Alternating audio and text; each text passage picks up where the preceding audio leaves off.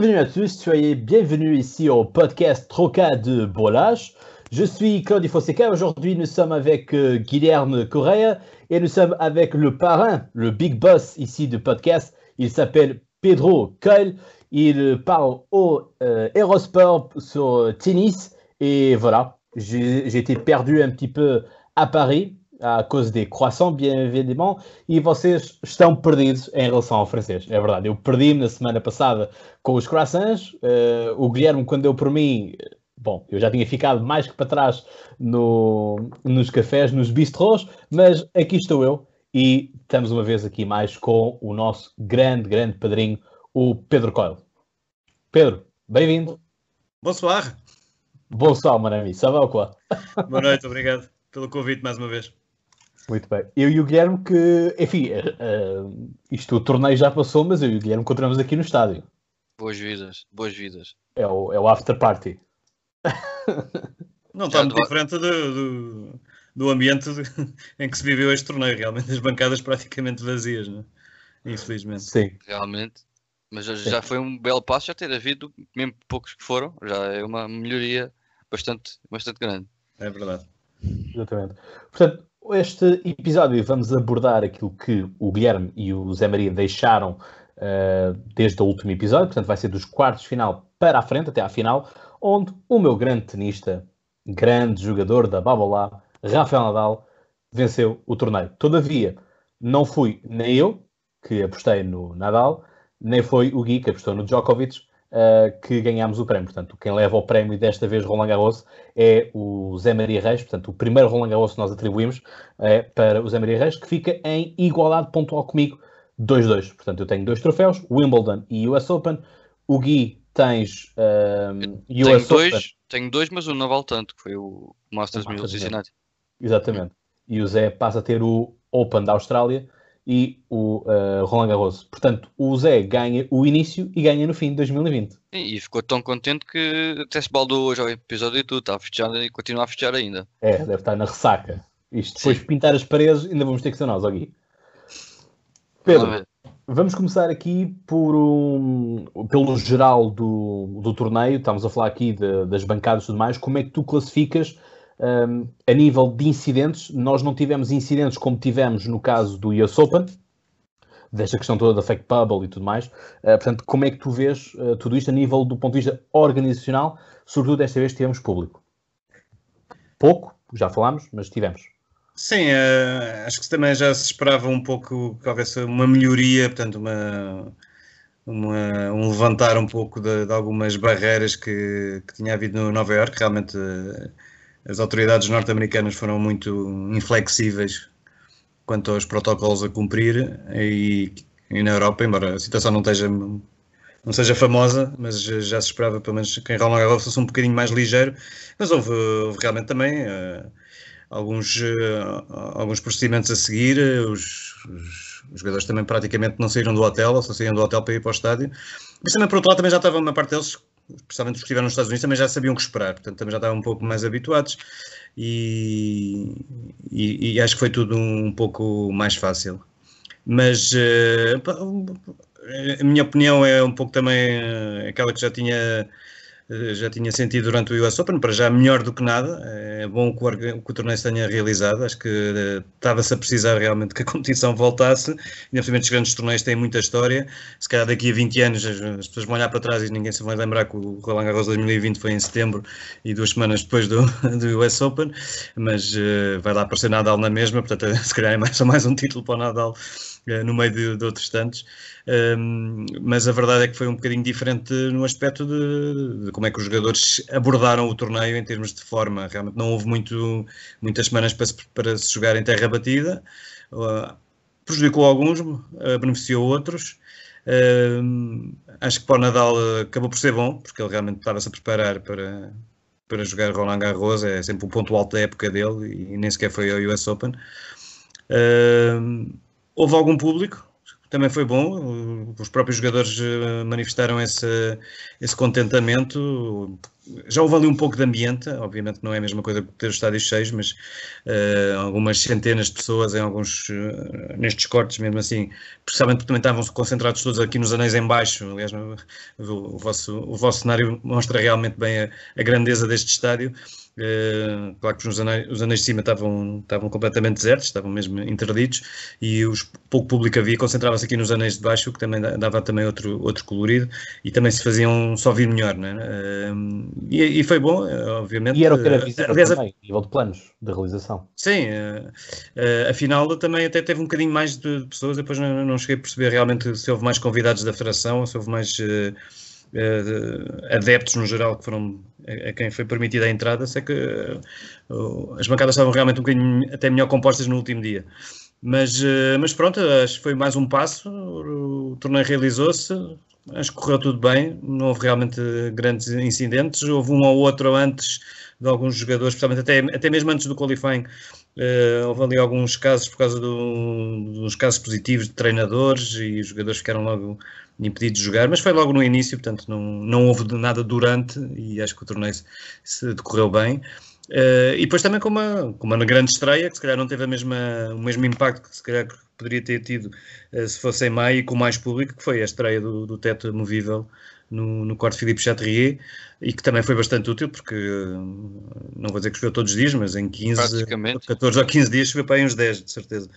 Uh, e isso permitiu sempre que, que houvesse ténis uh, todos os dias e, e ao mesmo tempo permitiu boas condições. Uh, não, não foi um quarto totalmente coberto, havia ali umas entradas de ar, até de, de, alguma, de algum vento, alguma chuva. acabou por dar condições para que se jogasse, com ali com algum pequeno ambiente de, de ar livre, que era o, que, o, ideal, mas obviamente nesta altura de setembro já sabia que era, era arriscado. Sim, tal como, como em maio. Em maio também chove bastante. É, aliás, o torneio de Roland Garros é conhecido por, por viver sempre as quatro estações em 15 dias. É sempre dias de calor, dias de chuva, dias mais úmidos, dias uh, com um pouco mais quentes. Uh, mas obviamente que são raros os dias de chuva, felizmente. Mas a partir de agora, acho que com este, com este teto, neste corte, pelo menos vai haver sempre competições, uh, vai haver sempre competição. pelo menos para o público, para, para as televisões, que também são importantes, obviamente. Exato, e, portanto, era um, era um, desculpa aqui, era, era um grande slam precisava disto, era o único que faltava. Sim, realmente não fazia sentido ser o único, provavelmente o, se calhar, o que é mais afetado era o único que não tinha.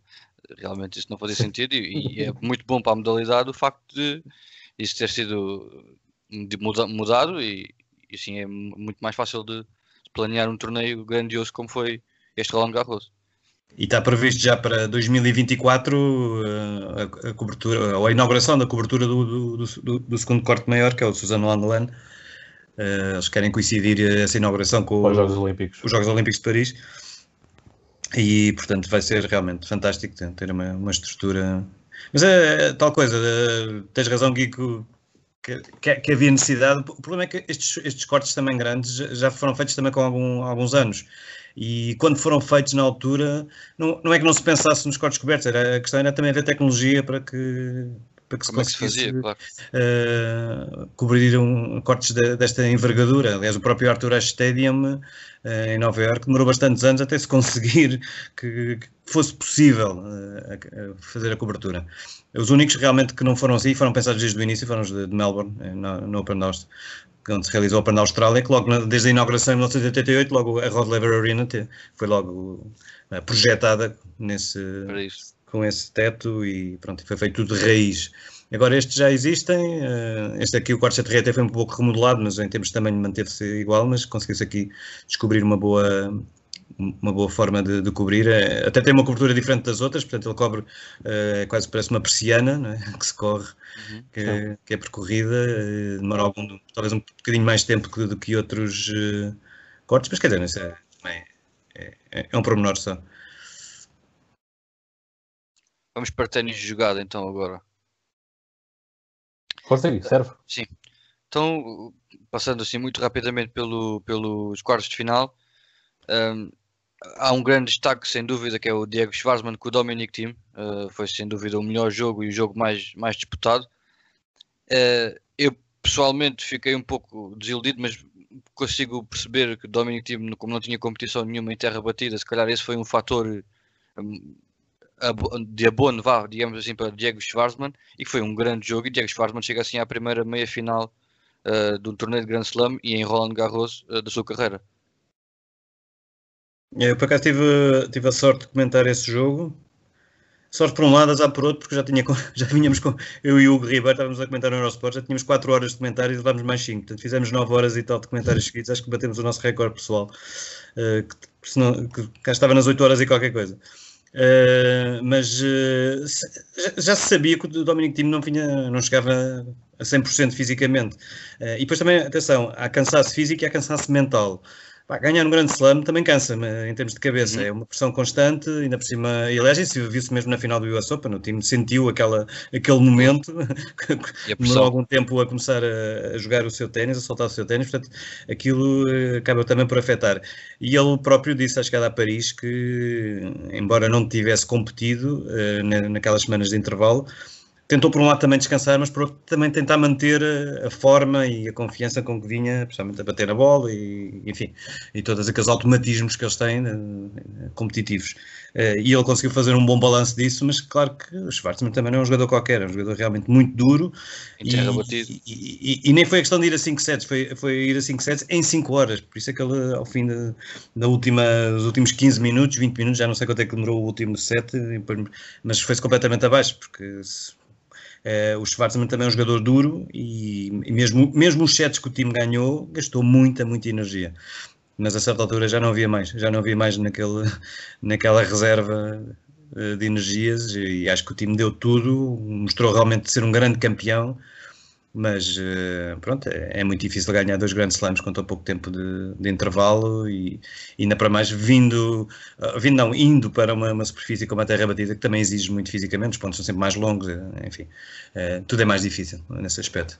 Não deixa de ser um grande resultado para, para o time, acho que um quarto final depois de, uma, de, uma, de um título é, é, um grande resultado, quem dera a tantos jogadores, não é, obviamente. Mas para o Schwarzman também acaba por ser uma grande vitória, foi uma vitória arrancada a ferros, deu-lhe deu muita confiança, mas também, lá está, retirou-lhe alguma energia depois para as finais, mas já falamos nisso, não é? Daqui a pouco. Sim, sim. Este, ano, o, este ano o piso era mais lento.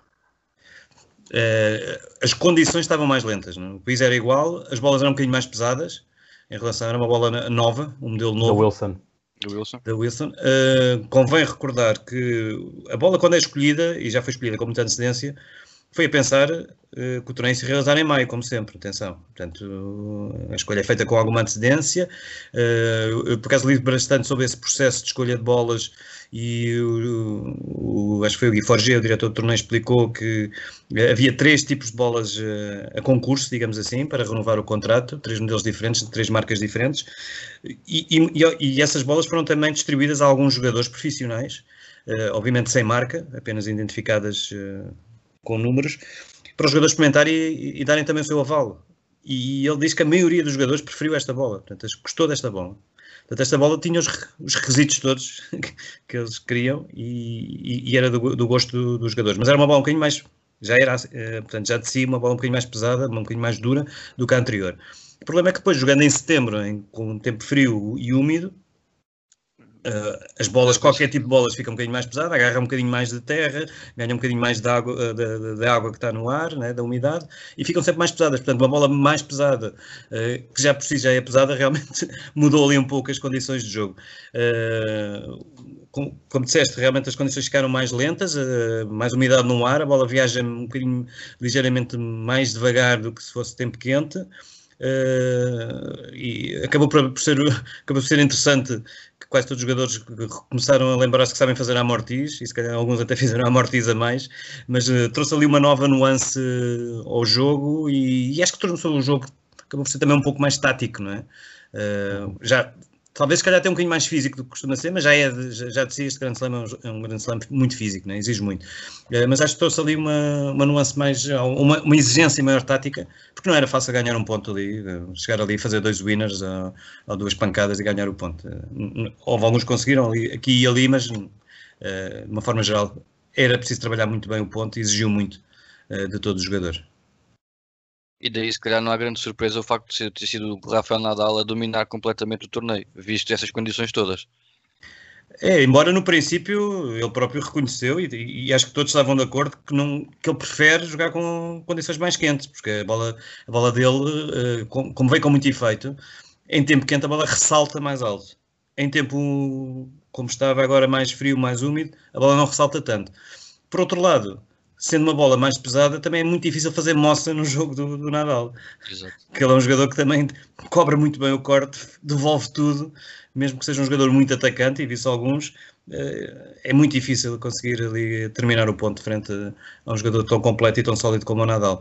Eh, por outro lado, obviamente que, embora ele não gostasse muito das condições, ou não fossem as que ele gostaria eh, à partida, também viu isso, não vou dizer como um desafio, mas viu isso como, pronto, é uma, uma característica. Eu, vou, eu se quero ganhar, tenho que ganhar assim, nestas condições. E ele aceitou esse, esse desafio uh, e acabou que também ir se adaptando e foi jogando cada vez melhor ao longo das duas semanas. Duas semanas também é muito tempo, são duas semanas em que se joga, também se treina nos dias em que não se joga, claro, claro. portanto o contacto com a bola e com as condições vai também permitindo que os jogadores vão melhorando.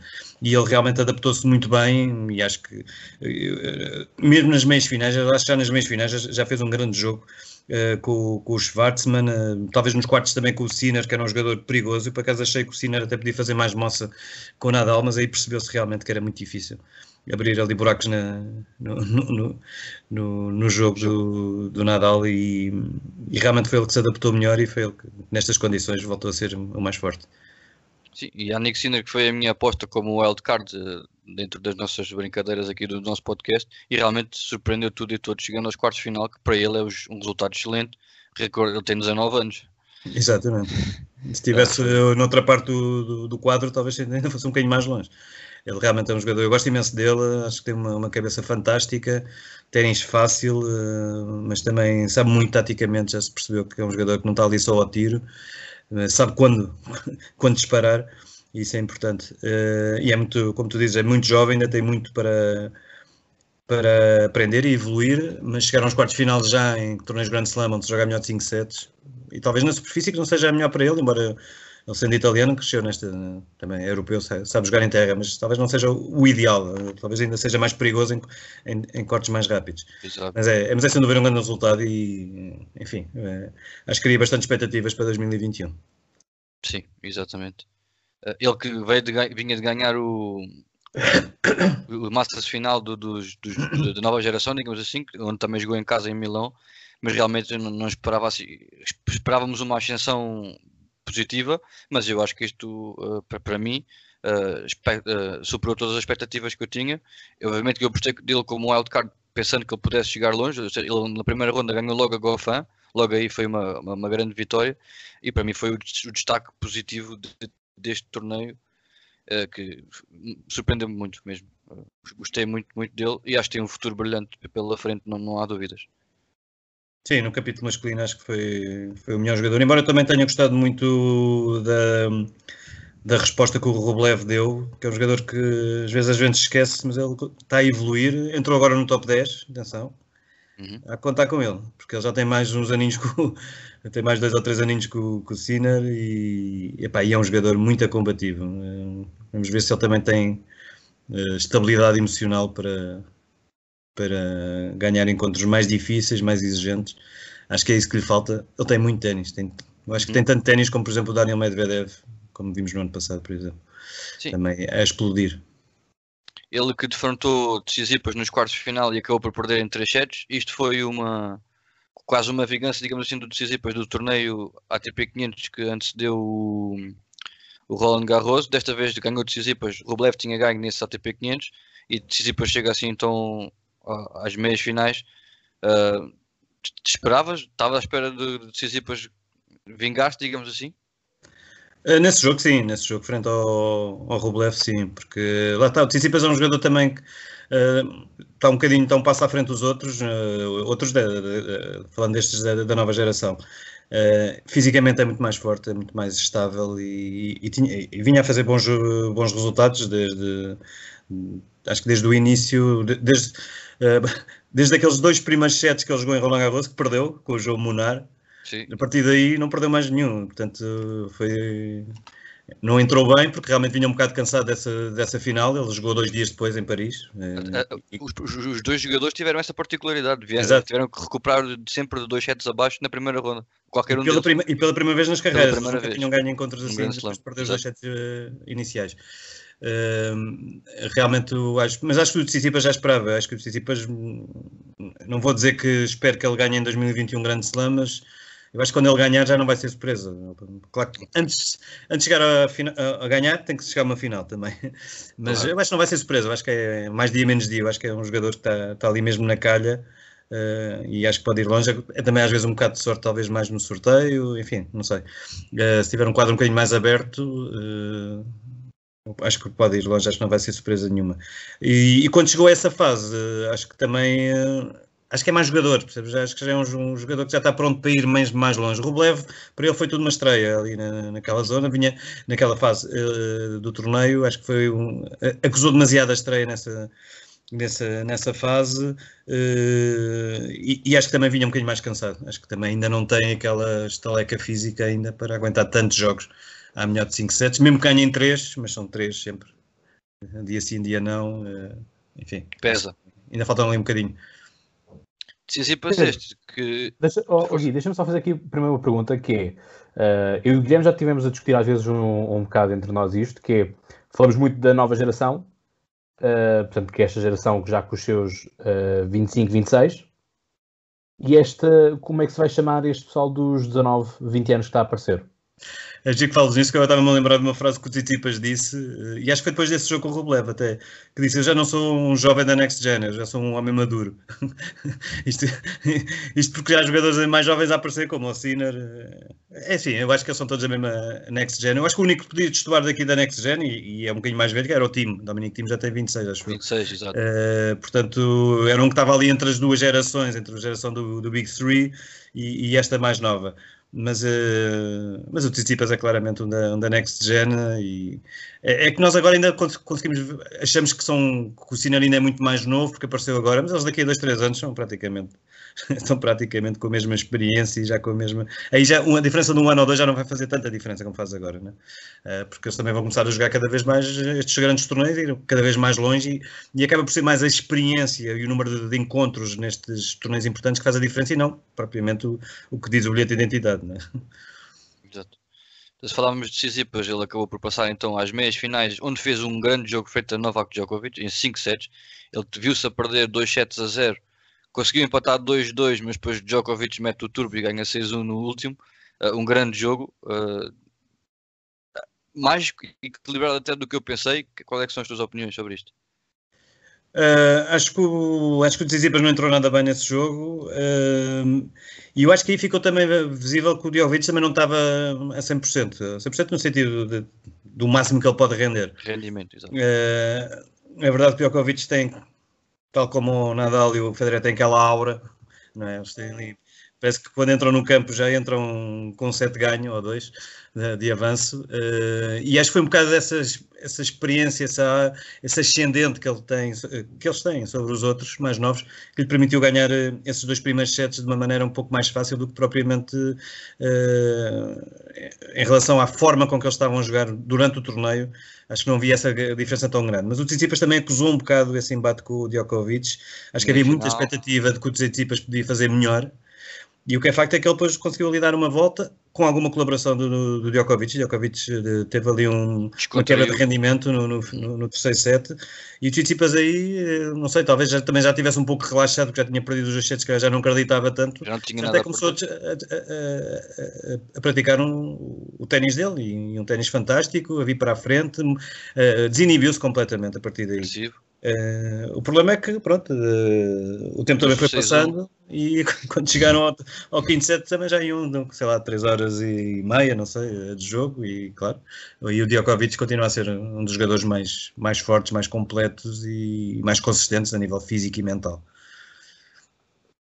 E depois temos a, última, a outra, outra meia-final, que acabou por não ser tão equilibrada, Uh, Nadal eh, acaba por ganhar Schwarzman, que vinha de jogar 5 horas com o Dominic Team, de certeza muito, muito desgastado, em 3 sets. Nadal que chegava à final e mesmo na final e faz um torneio inteiro sem perder um único set, o que é incrível.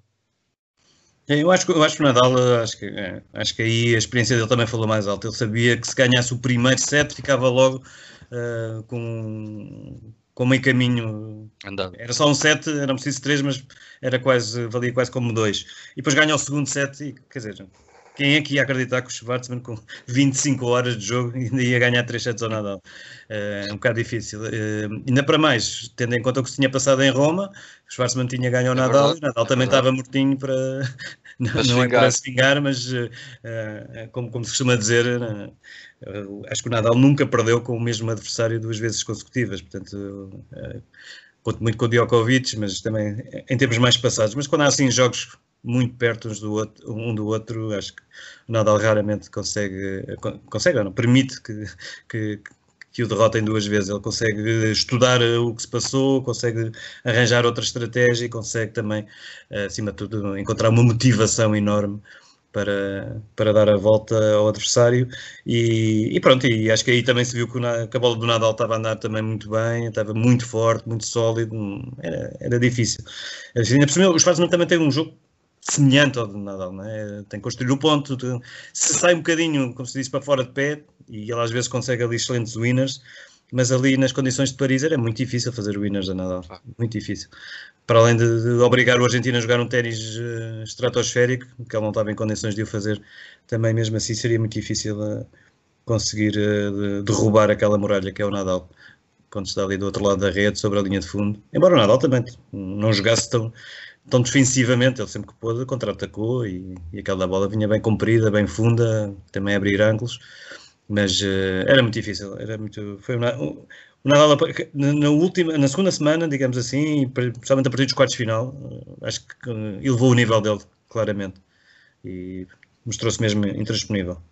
E está aí demonstrado toda a sua experiência, e então em, em Roland Garros, que é quase a sua casa, né? 13 terceiro título, vamos, temos que ir para a final e realmente tivemos. Espera, mas oh, oh Guilherme, antes de irmos para a final, tem, tem, que vir aqui, tem que vir aqui uma, uma imagem que o, que o Pedro me enviou ontem, mais ou menos a esta hora. Aliás, já, já passaram 24 horas que me enviaste esta, esta imagem, que é uma imagem assim, como se fosse. Uh, uh, a interferência não está a dar. Uh, por causa aqui do, do wallpaper, mas é um fundo da, da Wikipédia sobre o torneio de Roland Garros que diz é um torneio que começa com 128 tenistas, dos quais 127 competem entre eles para ver quem perde na final contra Rafael Nadal. Portanto, acho que isto define muito bem uh, aquilo, que, aquilo que se traduz, não é? Uh, Roland Garros e, reforçando essa frase, estavas a dizer e bem, de ser a segunda casa do, do Nadal, é o habitat natural. Mas isto também de vermos uh, Nadal logo do primeiro set a ganhar 6-0 a Djokovic, Sim, se bem que o 6 foi um, um 6 enganador. Não foi um 6 em que ele ganhava, dominou todos os pontos. Os, foram jogos sempre muito equilibrados, né? Sempre, aliás, foi um 6 mas foram mais de 45 minutos de jogo. Exatamente, exatamente. Por isso não foi, foi o segundo set mais longo de todos. Pois, foi um jogo muito equilibrado, mas que realmente via-se nos pontos decisivos aqui sempre para o mesmo lado. E daí o 6 mas é um 6 enganador. Quem não viu o jogo tem uma ideia completamente diferente do que foi esse CGR, de certeza que o Pedro também concorda. Sim, nesse aspecto sim, o Djokovic até teve três breakpoints nesse set, não concretizou nenhum, acho que no segundo até teve, acho que não chegou a ter nenhum depois. Uh, mas é assim, é enganador nesse aspecto, mas por outro também mostra que o Djokovic pá, não conseguiu fazer nada com aquele serviço dele e, e, e esperava-se mais do Djokovic, portanto uh, é enganador, mas por outro lado fica, ficou bem também Explícito. patente a diferença entre os dois. O Djokovic não conseguiu fazer nada. Quer dizer, e o, e o Djokovic é um jogador que serve bem, uh, consegue aproveitar bem o serviço para controlar os pontos, mas com o Nadal não conseguiu. Uh, praticamente o Nadal conseguia, mesmo primeiros serviços do Djokovic, o Nadal conseguia responder e depois, logo na segunda, terceira pancada, quase que ficava em controle do ponto. Uh, portanto, é um facto que tu dizes isso. Claro que os parciais é, é, e, e, em termos práticos, eh, temos que também ser uh, re, uh, realistas. Isto perder 6-0 ou 7-5 é um set que vai para um lado. Né? Portanto, às vezes até é bom um jogador perder 6-0 porque não gasta tantas energias para, para, o resto do encontro. Às vezes é pior perder 7-5 logo na primeira e ter ali uma hora e 20 ou, ou perder no tie-break, depois de uma hora e tal ali lutar e depois vamos uma hora e meia, já gastei uma hora e meia, tô, ainda tenho que ganhar o quê? Três sets? E isso Exato. também acontece muitas vezes. Portanto, o Djokovic nesse aspecto tentou reagir e depois o segundo set foi quase a mesma coisa, quer dizer, já não caiu tudo para o mesmo lado, mas caiu praticamente tudo. E foi um bocado a mesma história. Acho que o, o Nadal estava novamente muito sólido, soluções para tudo e o Djokovic acho que eu acho que aí senti, acho que também senti, eu há estava a dizer isto do Djokovic há, há pouco, uh, que já eram frente ao Tsitsipas, que não, não achei que ele estava a jogar o seu melhor ténis. Achei um bocado cansado, sinceramente cansado, mais cansado mentalmente do, do que físico. Uh, não, é verdade que houve a paragem por causa da pandemia, mas ele jogou tudo o que havia para jogar e ganhou tudo o que havia para ganhar, exceto o que se passou nos Estados Unidos. Mas o que se passou nos Estados Unidos também mentalmente também, também, também o desgastou. Também porque, tudo aquilo que se passou no momento e depois nos dias seguintes e, e mesmo com o Paris as primeiras conferências de imprensa era tudo era inevitável ter que responder uma pergunta sobre sobre isso. Aliás, ele depois houve aqui um jogo também, acho que foi da primeira, ainda na primeira semana, em que ele acertou também no juiz de linha a responder a um serviço. Eh, e claro que depois na conferência de imprensa foi, foi a tentar responder ao serviço, portanto, não, não, aí não há hipótese, não há mal, maldade nenhuma, obviamente. Uh, mas na conferência de imprensa teve que responder duas ou três perguntas outra vez sobre o mesmo tema, quer dizer, portanto, uh, isto também vai desgastando, não é? E, ele, e, embora, por outro lado, também seja uh, um, uma coisa, uma, uma situação obrigatória para quem é número um do mundo, está sempre na berlinda, está sempre a ser alvo de, de pressões, entra no corte sempre, espera sempre que ele ganhe, obviamente, mas desgasta, muitas vezes desgasta e quando há estes, estas semanas todas consecutivas em que ele está realmente a ganhar muito, Bem, também se vai cansando, obviamente. E, eu próprio, se calhar, também esperava jogar mais, não conseguiu, e acho que houve ali também um, um certo, um, uma certa frustração por parte do Djokovic de não poder conseguir mesmo mais naquela final. Exato. Porque nós olhando aqui para as estatísticas, quer dizer, no primeiro set, primeiro serviço, só 42% deles é que entraram contra 76% de, uh, de Nadal, quer dizer, isto diz muito. Uh, vitórias no, no segundo set, 67% para, para Nadal, 47% para, para, para Djokovic, e depois quando vamos aos erros não forçados, Ui, uh, Nadal, pois é, é que Nadal tem dois, mas Djokovic tem 13. E era aquilo que, que o Pedro estava a dizer há pouco, que é uh, ponto que tu não ganhas, vai para o outro lado. E portanto temos aqui 13 pontos que vão para o outro lado os erros do Djokovic é, é, as tentativas que ele tinha de tentar desequilibrar os pontos, mas eh, quando não se consegue encontrar uh, espaços no outro lado, parece que há aquela tentação de abrir o corte, né? mas o é. corte não abre, o corte tem sempre o mesmo tamanho, joga-se mais para as linhas, arrisca-se mais, os erros aparecem. Nadal, nas suas sete quintas, sempre a jogar muito mais dentro, uh, muito mais confiante, uh, sempre a apostar uma bola mais profunda, pesada, enfim, muito mais sólido, sem, sem dúvida. Sim. Já o segundo set, pronto, muito mais equilibrado a nível da, a nível da, das estatísticas, ao ponto de que o Djokovic consegue inclusive fazer um as e, e desta vez uh, Nadal não faz nenhum. A nível do primeiro serviço é o, é o Sérvio quem leva a melhor no, no segundo set, com, 60, com 77% contra, lá está, Nadal mantém sim aqui a fasquia dos 67%. Portanto, Nadal não baixa muito um, as estatísticas. Todavia, Nadal muito melhor no segundo set e com 75% e, Nadal, e o Djokovic com 38%. Portanto, Mas estás a falar de uh, percentagens de colocação de primeiro serviço dentro, não é? Sim, sim, sim, sim. sim.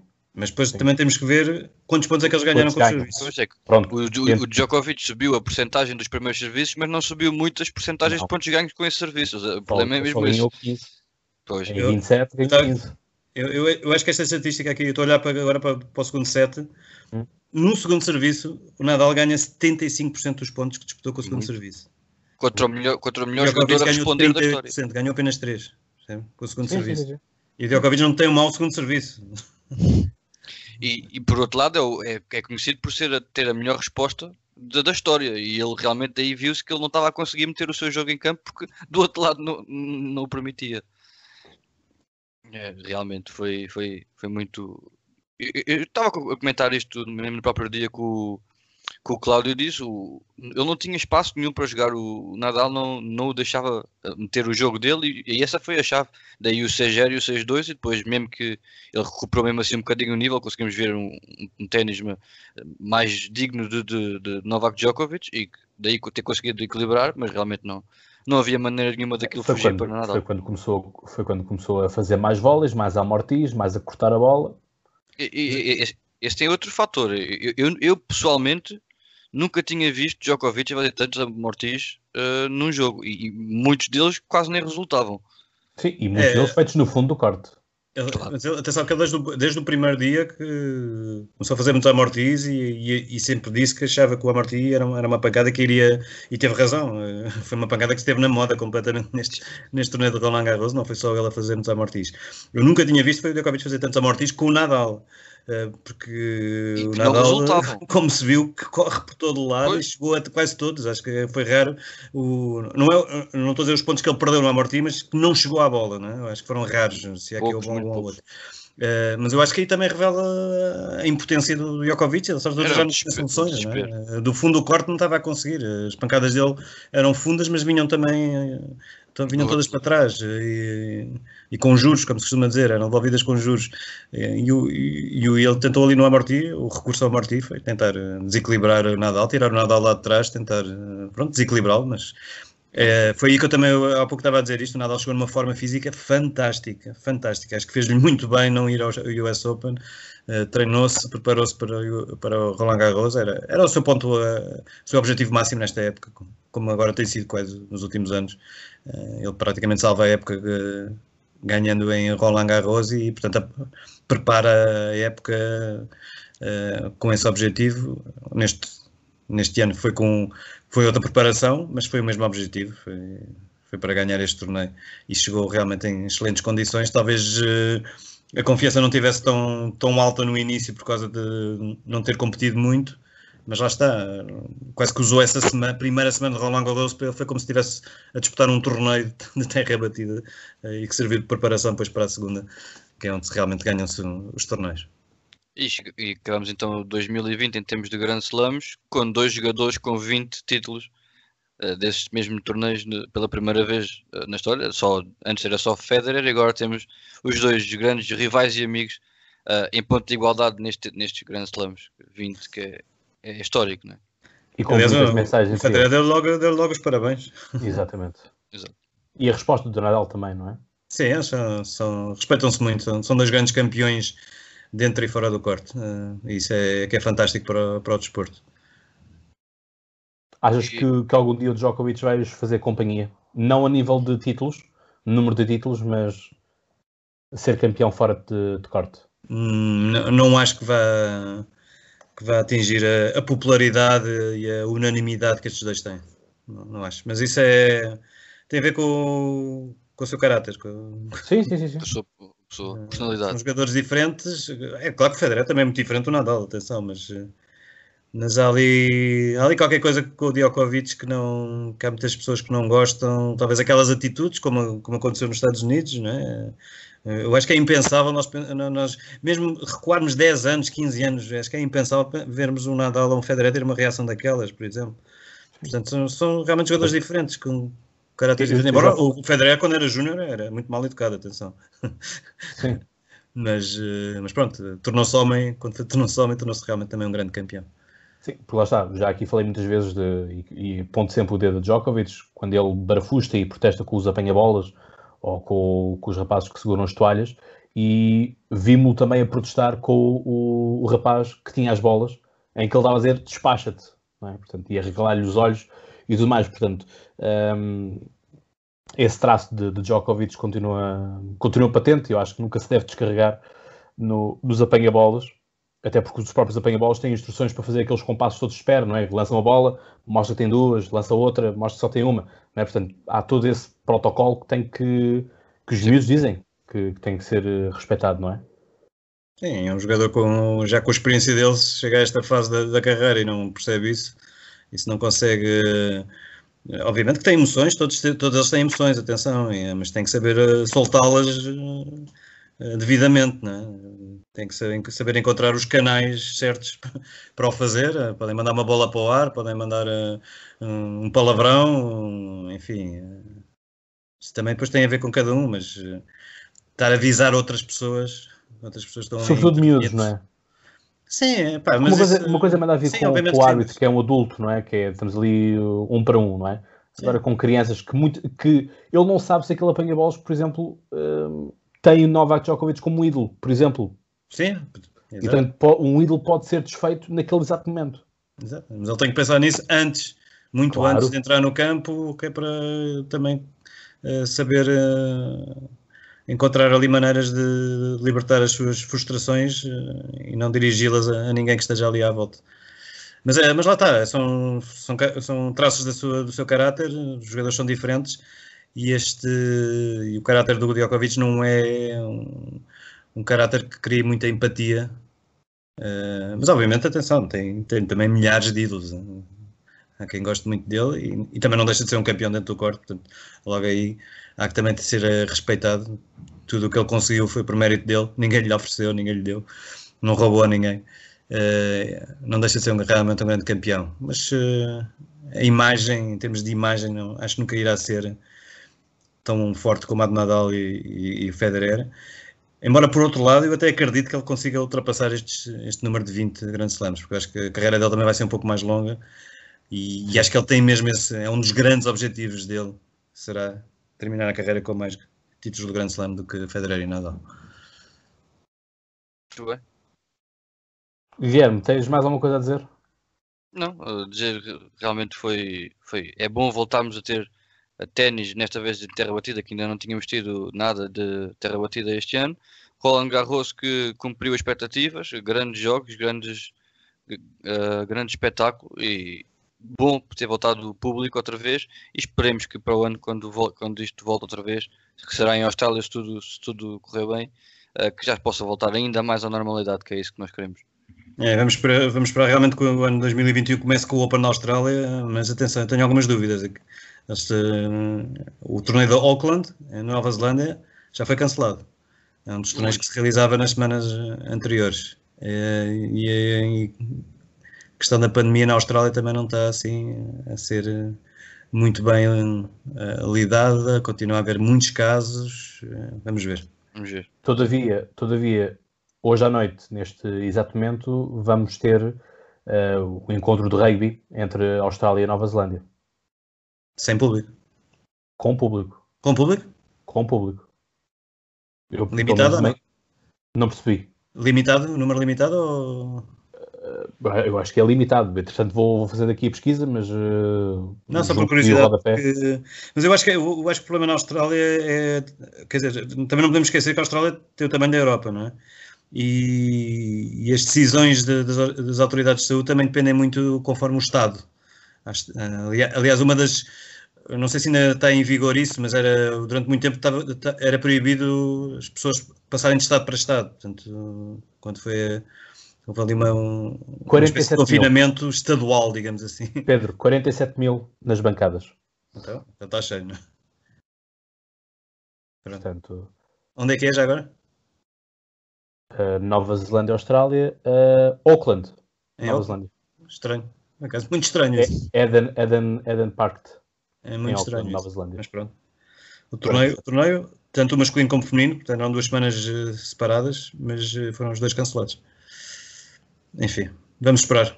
Venham é boas mesmo. notícias em 2021. Porque isto é, é, a taça, a taça Bled, Bledisloe, e portanto é entre estas duas potências, portanto, é a Austrália e a Nova Zelândia, é um, um evento que, que acontece sempre Portanto, é o, é o segundo. Já houve o primeiro também. Não. São, são boas notícias, é? Portanto, o, primeiro, o primeiro encontro teve 31 mil, uh, 31 mil, uh, 31 mil uh, espectadores, agora o segundo 47 mil. Hum. Portanto, aumentaram. Mas a primeira foi na Austrália, ou não? Não, não, foi também em Nova Zelândia. Também foi na Nova Zelândia. Ok. É bom, é bom saber. Portanto, é, voltamos, voltamos a esta velha questão, que é dois pesos, duas medidas, e há desportos com mais uh, força, outros com menos força, por assim dizer, uh, a nível de, de, das tomadas de decisões, não é? Sim, é, mas acho que o... Apesar do futebol ser o que é, não é? Ser a indústria que nós conhecemos, e temos muitos campeonatos que não, não têm público. Mas o, mas o ténis acaba, nestes complexos grandes, o ténis acho que acaba por ser eh, um bom desporto, porque tu podes deixar entrar 20 mil pessoas mas não quer dizer que as 20 mil pessoas vão para o mesmo corte, porque claro. podem se espalhar completamente. Uh, num jogo de rugby vai tudo para o mesmo estádio, obviamente, não há, não há outra hipótese. Portanto, aliás, foi o que aconteceu um bocado também em Roland Garros, embora tenha o número de, de pessoas era muito limitado, mas nem, nos primeiros dias nem, nem sempre estavam todos no mesmo corte, portanto, também se espalharam ali alguns para alguns cortes, e isso realmente está quase um arte que, está vazio. Uh, Melbourne Park pode fazer isso, pode pôr um número limite de, de espectadores e, e pronto, e, e, e, impedir também que e também limitar depois por cada corte a entrada, não sei, vamos ver, eu acho que ainda está tudo muito em, em aberto. Uh, as autoridades de, do tênis australiano ainda não quiseram nem, nem querem tomar uma decisão tão, tão cedo, mas, mas vão tê-la que tomar, eh, eu diria, até ao final de novembro, acho eu porque os jogadores também depois precisam fazer as suas eh, programações, suas viagens, programar tudo. Sim. E dizer que tu vieste este podcast no início deste ano e estávamos nós preocupados se iríamos ter ou não íamos ter o ATP, uh, eh, o Grand Slam de, de Melbourne, uh, por causa dos incêndios. Pois. É? Ah, como nós éramos inocentes e felizes. Como isto mudou, como isto mudou.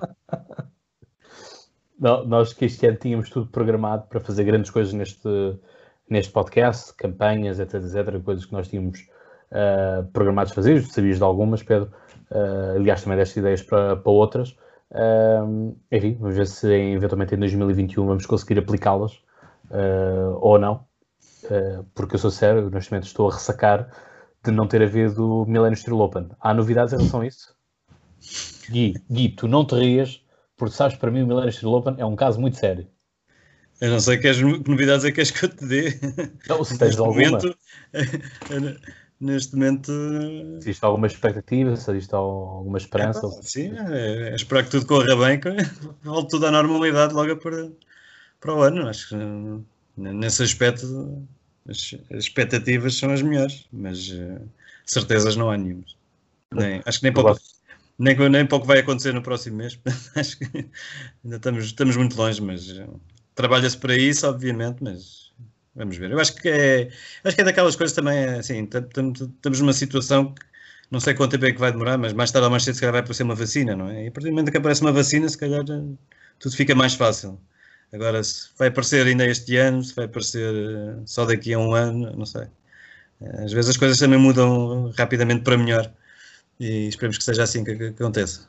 Sim, porque lá está, isto atropela tudo, porque não há, hum, não há certezas do calendário, portanto, os diretores do torneio também não estão a fazer os contactos e aquelas negociações mais longas para conseguir trazer mais pessoas, ou uh, melhores, melhores cabeças de cartaz, não é? Portanto, tudo isto empata tempo. Sim, sim. Uh, mas é. Acho que é. Acho que eh, mesmo a própria ATP, por exemplo, neste momento a única preocupação era realmente fazer as ATP Finals, agora em novembro. E hum. já conseguiu confirmar isso. Ainda não sabe, acho eu que ainda não ficou ainda certo se vai ter público ou não. Isso só para vocês verem, estamos a pouco mais de um mês, não é? Uhum. Mas uh, o importante é ir, é ir pouco a pouco. E para eles era importantíssimo fazer a ATP Finals é muito importante para, para o seu orçamento anual, uh, para, os seus, para os seus contratos patrocínio, patrocínios. E, e, acho que depois disso é que se calhar vai-se olhar um pouco melhor para o, para o ano 2021. Bom, esperemos estar cá em 2021, não é? Que nós, dia 31 de, de, de, de, dia 31 de dezembro, de 2020, que todos nós desejemos muita saúde e amor e paz e alegria e ténis para o mundo inteiro. Pode ser que, que as preces sejam, sejam ouvidas uh, por o que quer que seja, ou que haja um, uma, um sentimento de, de, magia pura e que realmente as coisas uh, funcionem por aí. Olha, deixa-me só antes de pedir já agora lembrar que não, tive, não tivemos uh, Estoril Open, Milênio Estoril Open, mas temos dois challenges. Um está a decorrer nesta semana no CIF e ainda vamos ter um challenger em novembro na Maia.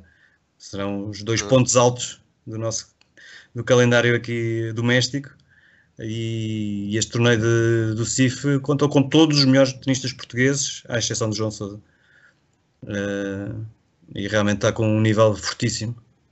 Excelentes jogadores aqui no CIF e acho que na Maia também acho que irá acontecer o mesmo. Até porque será um torneio que ainda se realiza numa data que permite que os jogadores ganhem pontos importantes para depois entrarem no quadro do, do Open da Austrália, seja no quadro principal, seja no qualifying. Portanto, hum. é Mas capaz de haver também bastante, bastante concorrência. Sem público. Desculpa? Sem público. Sem público. Uh, assim, há algum público, porque o clube está aberto, digamos assim. Não há é público nas bancadas, não há bancadas para, o público se sentar. Portanto, aqui no caso do CIF, por exemplo, o quarto central consegue-se ver ali, há ali uma zona que dá para estar em pé e ver, consegue-se ver também ali da zona do restaurante, um pouco, está aberto ao público em geral. Nos cortes secundários também há um que também dá, permite estar ali em pé ao pé, ao lado, mas não há bancadas, portanto não é... Exato, portanto o público está, é frequentador do espaço. Sim, qualquer pessoa pode entrar, está ali em trânsito, ver, não há grandes condições para se ver. Uhum. Está muito limitado em termos de condições para, para se assistir ao, jogo. Portanto, é isso. Olha, Mas os jogos estão, estão a ser transmitidos em live streaming, tanto através do site do torneio como do, torneio, como do site do ATP, do Challenge Tour. Muito bem, portanto, olha, é, é o que temos. Se não, como diz o outro, we always will, we will always have Paris. portanto, Essa já ninguém nos tira. É, sim, isso, Casa Blanca, portanto, é, é, mesmo por aí. Portanto, também já ninguém nos tira este episódio que, que, está gravado, 51 minutos de, de gravação, uh, muita coisa. E, portanto, mes amis, je serai de retour au croissant. Guilherme, não sei se me acompanhas ali aos croissants ou não, pá, que eles estavam mesmo muito bons. Vê tu bem que eles até têm um com recheio a morango. Lembras-te dos morangos? Eu, eu tenho, Opa, eu tenho, isso, primeira... tenho uma... isso é um coração com, sabor a... um coração com sabor a Wimbledon. Ora, exatamente. Estás a ver, Pedro? O padrinho, o padrinho sabe sempre aquilo que os afilhados estão a pensar. E portanto foi a nossa primeira aposta primeira aqui aposta. no troca de bolas. Foi uma, um quilo de morangos que o Gui nunca chegou a trazer. Mas pronto, eu também nunca trouxe um, um bucket de batatas fritas, que devia ter sido na altura no US Open. Uh, quem levou prémios, eu sou sério, o Zé Maria entra aqui no podcast quase de paraquedas e. E leva logo umas bolas. Exatamente, leva um tubo de bolas Verdade. do Open da Austrália. Atenção, não, não são uma daquelas correntes que qualquer pessoa pode comprar, é mesmo a oficial de, de sobre esse e um amigo teu, não é? que também é o nosso, nosso ouvinte. Foi o Diogo, sim, ganhou o sorteio que nós fizemos logo nessa altura, com a Dunlop. Uhum. Exatamente, exatamente. Até por aí, mantemos assim e Pedro, uma vez mais, agradecer-te imenso a tua paciência e disponibilidade para estares aqui. Au revoir, merci beaucoup. À bientôt. Bien. À bientôt et à la prochaine. Suivez notre podcast. Portanto, sigam o nosso podcast. Encontramos aqui no próximo episódio de Raquete em Riste. E, bom, vamos ver em condições, mas cá estaremos. Um grande abraço para todos vocês e obrigado por seguirem o podcast Troca de Bolas. Um abraço.